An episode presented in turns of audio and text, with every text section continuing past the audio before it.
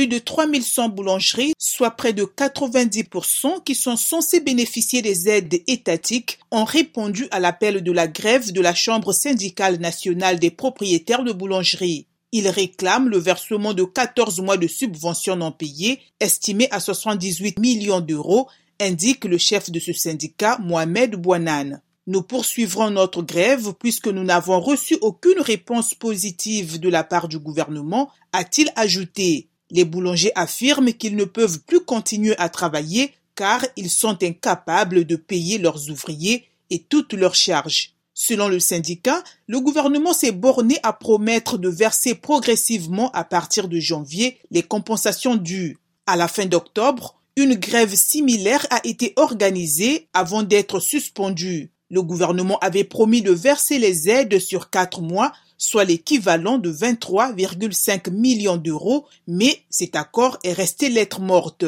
Cependant, près de 1200 boulangeries qui ne sont pas concernées ont fonctionné normalement ce mercredi.